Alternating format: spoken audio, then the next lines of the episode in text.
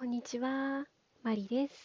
5月14日金曜日の夜の8時半頃に収録をしております。えー、っと、まずは、あの、昨日ですね、ブラックな配信をしてたんですよね。配信じゃないや。あの、ブラックな収録をしてて、もうなんか本当にこんな風に思っちゃう自分が嫌なんですみたいな話をしてたんですけれども、それに対して本当にいろんな方からですね、元気の玉やら、元気の玉やら、微糖のコーヒーやら、美味しい棒やら、もう本当にたくさんいただきましてありがとうございました。あの、思いのほかたくさんいただいてですね、びっくりしたと同時に、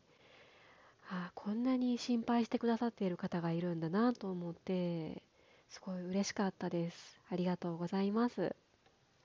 そうコメントをくださった方もいらっしゃいましてですね、お仕事お疲れ様です。っていう感じでメッセージをくださったり、あとは、忙しいと心をなくすって書きますし、ブラックになりますよね。っていう感じで。何でもいいので、ご自身の好きなことをして発散してくださいね。っていうメッセージをくださったり、あとは、あの同じくバイオリンをされてるあのなんて言ったらいいんだろう初心者というかその大人になってバイオリンを始めた同じ立場の方からもですねメッセージをいただきましていや嬉しいですね。この表には出てきてくださらないですけど聞いてくださっている方が意外にいるっていう。嬉し恥ずかしですね。ありがとうございます。えー、とりあえず週末なので元気を取り戻しました で、まあ、なんで元気を取り戻したかというとですね私今日会社に行って初めて気がついたんですけどプレミアムフライデーだったんですね、えー、プレミアムフライデーうんうちの会社はですね毎月第2金曜日っていう設定になってましてですね。ですっかり忘れてたんですよ。でそのプレミアムフライデーはですねうちの会社は、えー、まあするべきことが終わっていたらの前提なんですけどね。仕事が終わってたら1時間前倒しで帰っていいですよっていうルールがあるんですね。でまあ、できることであれば、とっとと終わらせて、1時間前にさっそうと帰っていこうと思ったんですけれどもですね、今日の午後、なんとですね、管理職が私一人しかいない状況になりまして、え私が帰ると、何かその、承認の印鑑がいるとか、決済ボタンを押さないといけないとか、何かしらその、上司というか上の立場の人がいる必要があるものが回らなくなるということに気がつきましてああ早く帰れないなと思って断念してただえっ、ー、とちょうど定時ですね、うん、前倒しはできなかったですけど定時に退社してきましてで、えー、6時半頃には家に着いてましたねなので私の中ではそのプレミアムフライデーで早く帰れるっていうことをそもそも忘れていたので思わぬプレゼントみたいな 思いがけず早く帰れてラッキーっていう感じでしたね。うん、でまあ、仕事が全部終わってすっきりした気分で帰れたわけではないんですけど、まあ、でもそんな残業をつけてまで今日中にしないといけないようなものも特になかったので、えー、違う担当者を置い 置いて置き去りにして、えー、とっとと私帰っちゃいました。で、えー、帰ってから夜ご飯を食べてえー、今までどれぐらいかな？時間にしたら1時間ぐらいだと思うんですけどね、えー、久々にバイオリン弾いてました。イエーイ オリンを弾き終わってですね今松ヤニを吹いたりそのバイオリンの本体を吹いたりして、えー、後片付けの準準備じゃないや。後片付けを。しているところです。なんかダメですね。なんか言葉が出てこない。もう多分1週間働き詰めで私疲れてるんですね。なんか変なこと喋ってないといいなと思って心配してるんですけど。あえー、今日弾いたのはですね、えー、明日レッスンがあるのでそのレッスンで今やっている曲、えー、ザイツのコンチェルト2番これいつまでやんのかな？私個人的には10月頃から、まあ、去年の10月頃から楽譜を見たり練習し始めて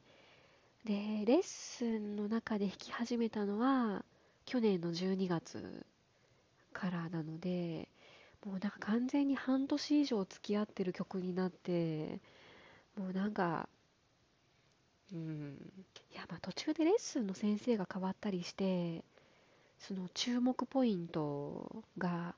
変わって新しく勉強することもたくさんあってそういう意味では要素が盛りだくさん入ってるんですよね。スタッカートも重音も入ってますしそのアクセントをつけて弾く練習になってたりとかあとはその音の強弱もすごい激しいんですよね。ピアニッシモからフォルテッシモまで本当に全部出てくるんですよね。でその弓を細かく刻むところもあれば本当にスラーで大きく大きく長く使うところも出てきて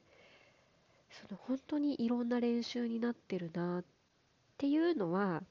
ていうのはですよ。っていうのは十分分かっていて実感もしてるんですけどいやこの一曲いつまでやんねんっていうねブー 今日はちょっと効果音がないので口で言ってみたんですけど いやー、ほんとこれいつまでやるんでしょうね。うん。あの早く、その、サードポジションだったりとか、ビブラートとか、その、まあね、基礎もできてない私が何を言うんだっていう話ではあるんですけど、それでもその、音の表情というか、うん表情を豊かに弾けるようなスキルをもっともっと勉強していきたいなって思うんですよね。でまあ私が今使ってるのが新しいバイオリン教本の2巻なんですけど次の3巻に進むとそのビブラートだったりそのサードポジションとかが出てくるんですね。うん、早く今の曲を終わらせてあその今の曲がねその2巻の最後の曲なんですよなので今の曲をクリアすると次のステップに進めるっていうことなんですけどね。いやーなんとかなんとか合格したい。あもう少し先かな。あまああの今のレッスンの先生になってから本当にこんなの基礎の基礎で本当は最初のうちに習っておくべきことなんだろうなっていうことも本当にじっくり教えてもらえて学び直してる感じなんですよね一から。うん。ので本当にその今までいかに雑に弾いていたかっていうのをすごい実感してるんですよね今の先生になってから。で本当にこ1ヶ月ぐらいかな。前まではたまにしか動画も撮ってなかったんですけどその本当にゴールデンウィークあたりからですねバイオリン弾くときはとりあえず1曲は動画を撮るっていう風に自分の中で決めてましてですね、まあ、あのだいぶスマホの容量が重くなってきちゃって どうしようかなっていう感じなんですけど。やっぱり動画で撮るとそのボーイングのアップの時に音が潰れやすいなとかあとはこれは実は今日気づいたことなんですけどっていうか気づくの遅いよっていう話なんですけどゲーセンを弾く時に弓がとてつもなく曲がる。ブーっていう効果音が欲しいあのー、あんまり気づいてなかったんですよね自分で。その常に